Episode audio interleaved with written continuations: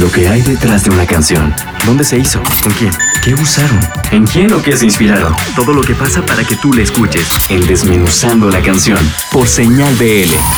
Hola la audiencia de Señal BL. Yo soy Mónica Mendoza, guitarrista y vocalista de Lerra, una banda transfronteriza de Tijuana, San Diego y Los Ángeles, con miembros de ambos lados de la frontera. Eh, tenemos a Ida Naughton en el bajo, Maribel Luna en la pila y Luis López en percusión.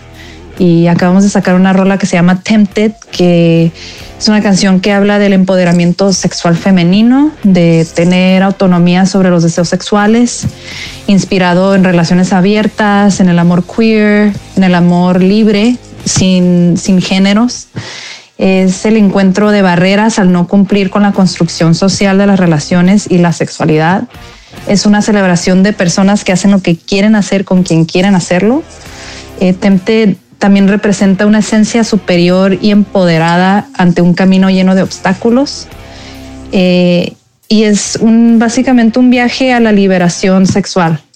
Em, y sí, fue una rolita que grabamos aquí en Downtown LA, en el estudio donde ensayamos con una muy buena amiga de nosotras que se llama Alejandra Robles Luna ella toca la batería con Eucherets y también toca el bajo con una banda que se llama Coco Vera. Este, y sí, hicimos todo el tracking, yo una guitarra y en los sintes y las voces. Mari le entró a la pila, Ida al bajo y Luis se aventó pues las percusiones.